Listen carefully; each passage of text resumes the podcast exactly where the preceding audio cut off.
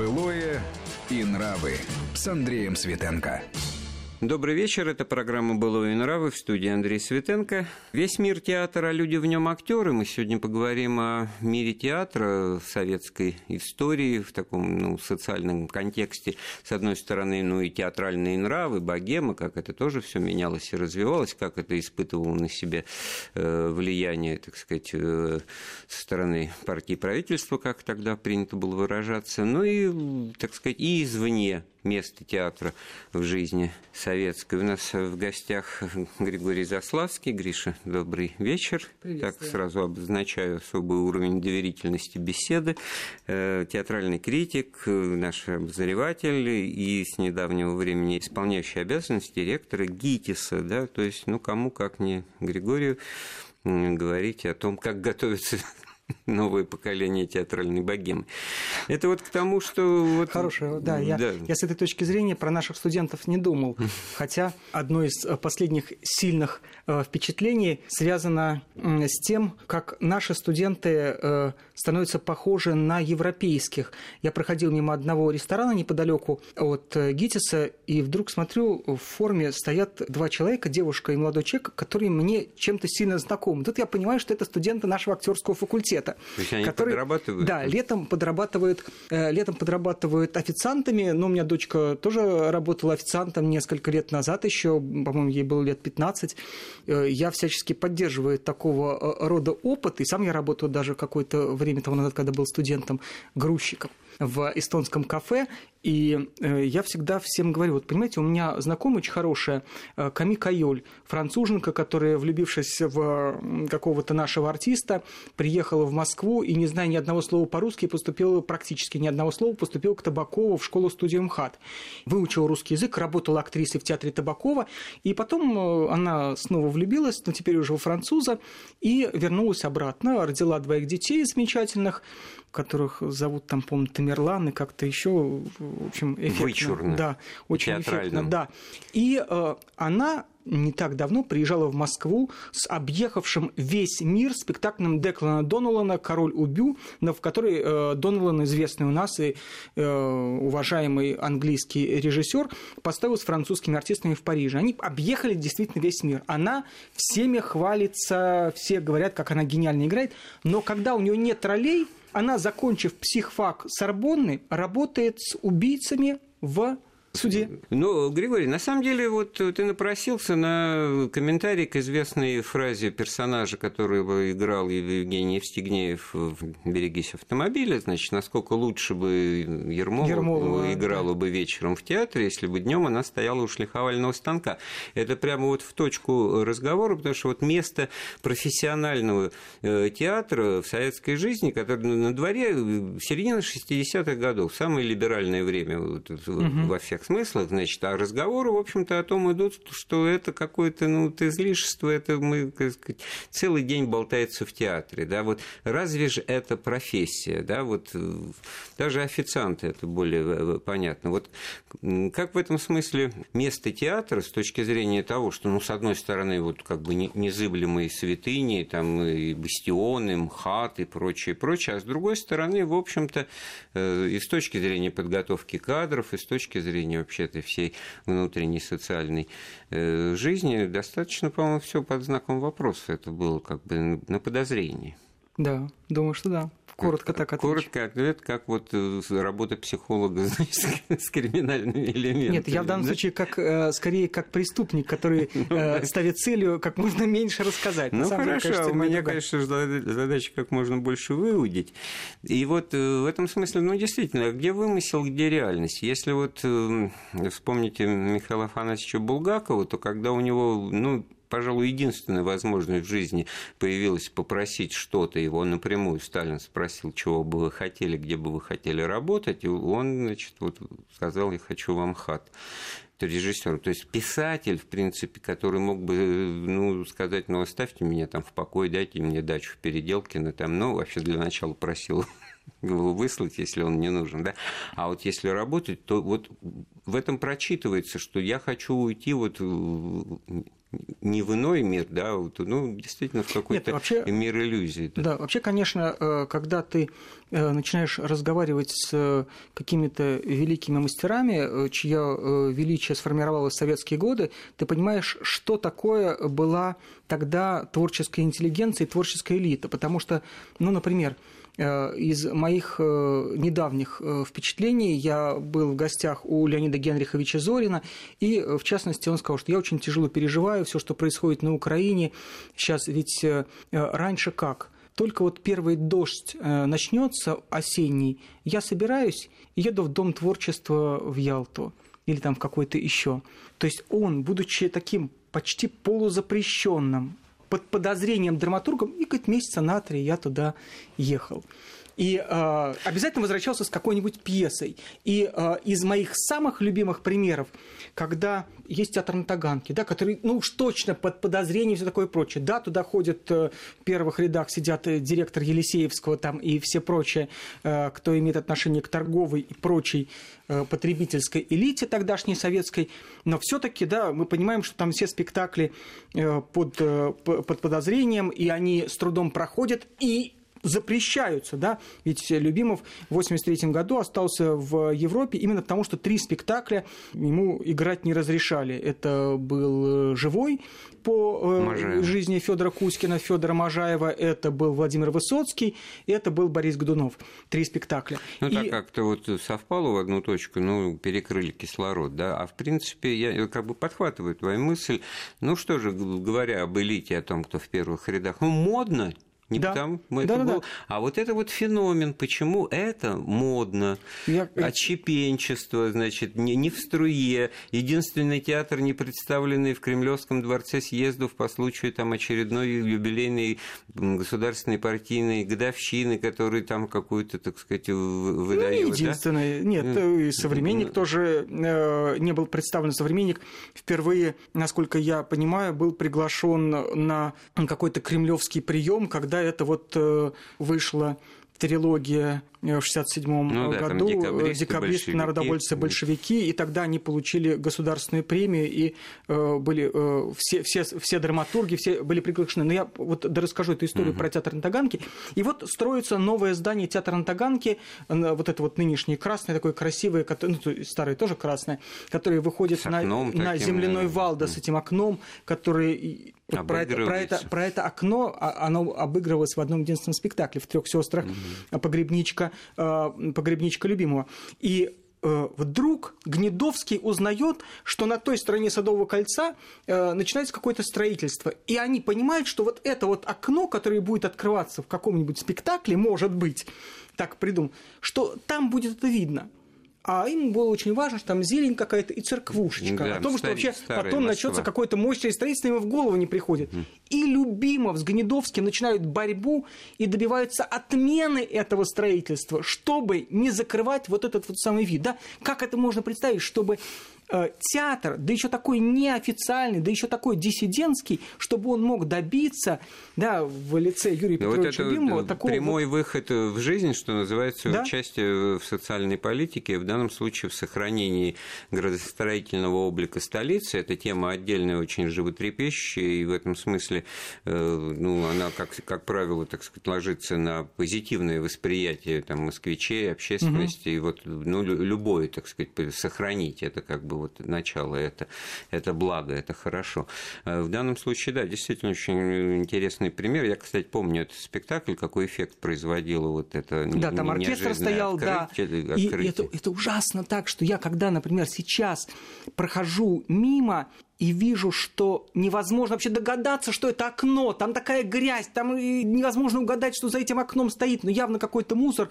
То есть это окно с вот этого самого 82 года больше никогда ни в одном спектакле не открывалось. Вот, это, в общем-то, так сказать, э, размышление уже к разговору о том, что э, театр, ну, к тому времени пережил какую-то эволюцию, какое-то развитие э, было, и оно, в общем-то, не было заложено так однозначно, что, в общем, ну, сказано, сделано. У нас должен быть театр, mm-hmm. так вот, пускай будет. Хотя некая статусность в посещении движении театра, в отличие от кинематографа, так сказать, присутствует. И вот тоже вот эту вот такую зыбкую грань или деталь как бы обозначить в разговоре. Я просто через конкретный пример, ну так вот довелось в город на Неве попасть там, значит, по знакомству, значит, приютили на пару дней, там, на неделю аспиранта, чтобы не тратил деньги там на гостиницу, значит, ходил в архивы, но это я, да, понятно, про кого говорю, значит, а семья такая солидная, значит, вот э, папа этих моих, значит, друзей, ну, был уже такой в возрасте солидный военный генерал.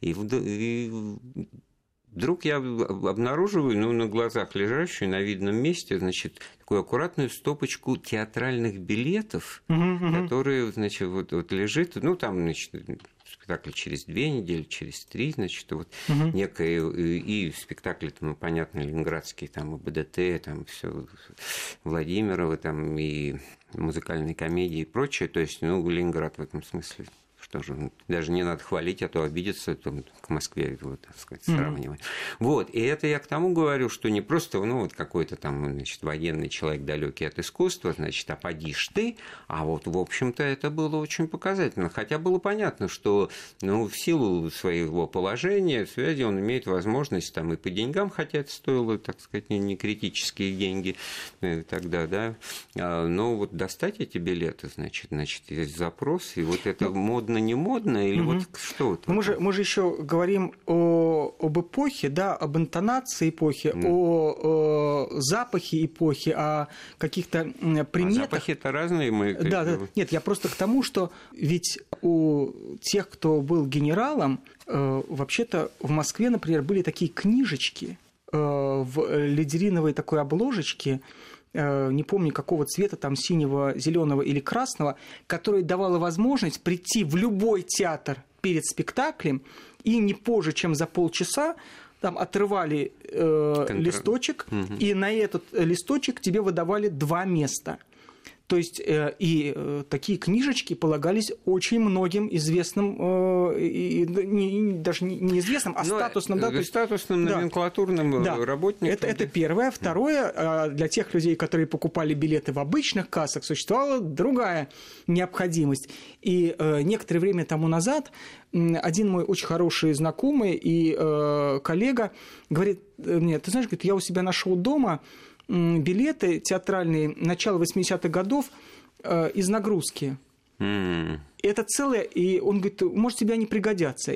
И я и через него э, получив от него, я их сдал в музей Бахрушина, потому что я говорю, это же очень интересно, да, вот это же абсолютное, да, э, знак того времени, что Укол, тогда давали, укольчик такой да, что тогда давали в нагрузку и э, какие-то это спектакль, например, и э, МХАТа, еще не разделенного, и театра Ромен, и э, театр, э, был такой вот театр в Измайлово, театр мимики и жест. Это я сам помню, как мне, я помню, э, около детского мира была э, театральная касса, и я там купил билеты на Райкина в Олимпийскую деревню, на его театр, приехавший тогда на гастроли в Москву. И э, мне дали, естественно, в нагрузку вот два билета, по-моему, как раз в театр мимики и жест. Это обязательное было условие, то есть без нагрузки билеты на востребованный спектакль ты получить не мог. Это было незаконно. Но можно было... Но никто на это да, не... Да. Ну, вот тема билетная, она тоже сама по себе интересная, потому что, ну, естественно, так сказать, вот вся эта, как она называется, так, клака, не клака, это билетная мафия театральная. Да.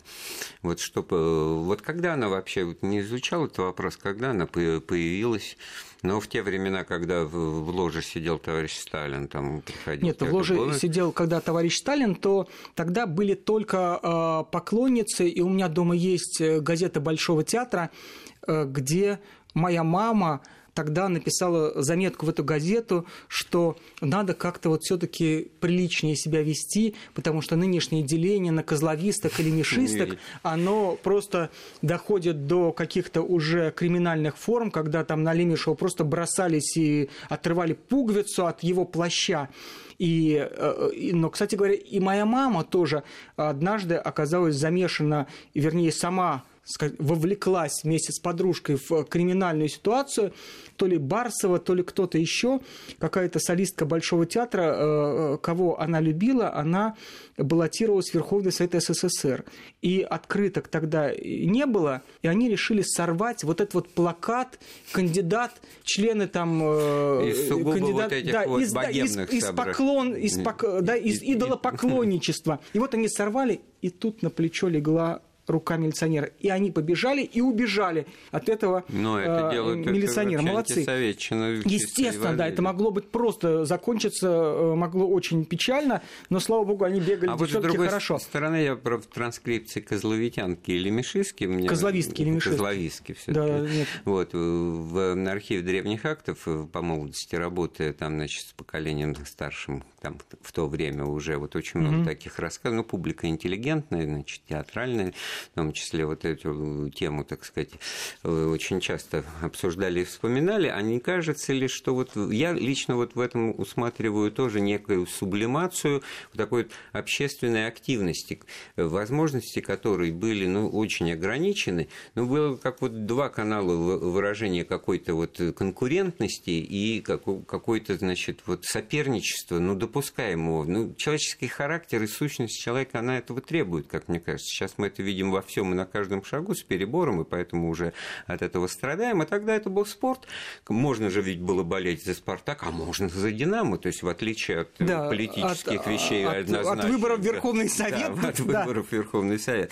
И второе, это, оказывается, мир искусства, театр, в котором тоже Где вот... Можно... А, там нет. насколько вот это там это естественно? Нет, та, нет, в спорте нет, это нет, заложено. Нет, без, нет, безусловно. Это, конечно же, то, что можно сказать таким, таким социальным пафосом, то тогда в театре это э, было одно из немногих мест, где это можно было выражать. Потому что э, я недавно был на э, спектакле «Римская комедия Дион» в Театре Моссовета, пьеса Леонида Зорина. Это единственная пьеса и спектакль, которые были запрещены Товстоногову. И когда недавно был ремонт БДТ, то когда ремонтировали э, кабинет Товстоногова, начали что-то такое простукивать и вдруг почувствовали полость в стене. Э, ее э, раскрыли, и там были замурованные Товстоноговым, понятно, фотографии этого спектакля. Он так боялся, их хранить открыто, и одновременно так хотел сохранить хоть что-то об этом спектакле, что он замуровал в стену фотографии запрещенного его спектакля. Это вообще, конечно, когда ну, начинаешь думать... Трагикомично про... да, да, даже про такие вещи. выглядит, да. Хотя вот по тем временам, да, получается, с одной стороны, вот кабинет Юрия Петровича Любимого там расписан всякими, так да, сказать, да, да. очень странными, колкими, неоднозначными, да, и, да, и, так далее, и так да, далее. И, и при этом он э, действительно не просто отбивается от партийного начальство ну, какую-то и ответную, может быть, атаку совершает, вот имею в виду, э, значит, район Таганки сохранить. И вообще вот это присутствует. А с другой стороны, это Товстоногов, ну, очень понятно, потому я что это американформизм все таки да, тоже я говорит. Почему? Что вот я на этом самом спектакле, там очень интересно идет такой текст, текст, текст, и э, когда э, император, э, герой этого спектакля, который играет Виктор Сухоруков, он ведет разговор с этим самым поэтом, сатириком Дионом, и тот ему говорит, ну, ты же бог. Он говорит, ты что? Богом я стал в силу государственной необходимости. И вдруг такой зал, такой, такой шелест, какое-то такое оживление – и осторожно, а потом все более громкие аплодисменты. И я для себя вдруг почувствовал такой вот дежавю. Это, ну, в общем, спустя 30 лет возвращение, возвращение аплодисментов на текст, не на игру да, актера, да. а именно на реплики. И вот в этом вот, э, э, в, во времена застоя, вот в этой вот возможности да, в сил там э, выйти на площадь, да, понятно, что как в том знаменитом стихотворении, да, это было не по социальному темпераменту тогдашнего, да, 6 человек, сколько там, 6 человек вышло тогда на площадь в 68 ну, году. Это... Да, а вот в театре среди других 700-800 человек аплодировать тексту, где вот кто-то говорил что-то такое, что отзывалось политическим каким-то а, актуальным смыслом, вот это э, была единственная почти что возможность, потому что на футболе, ну чему ты аплодируешь? Ты аплодируешь, да, вот только ну, вот... там страсть, да, там, страсть, там, безусловно. Там, а здесь форм... это была политическая демонстрация. Которое, конечно же, таким ну, образом не воспринималось, но воспринималось как мой безусловный ну, mm-hmm. даже вот это вот слово, я его произнес полголоса, аллюзии, да, потому да, что да, это слово того времени, так да. сказать, э, слово из, э, из лексикона того времени. Да, или фига в кармане, да. Вот, или в вульгарном переводе означающее фигу в кармане.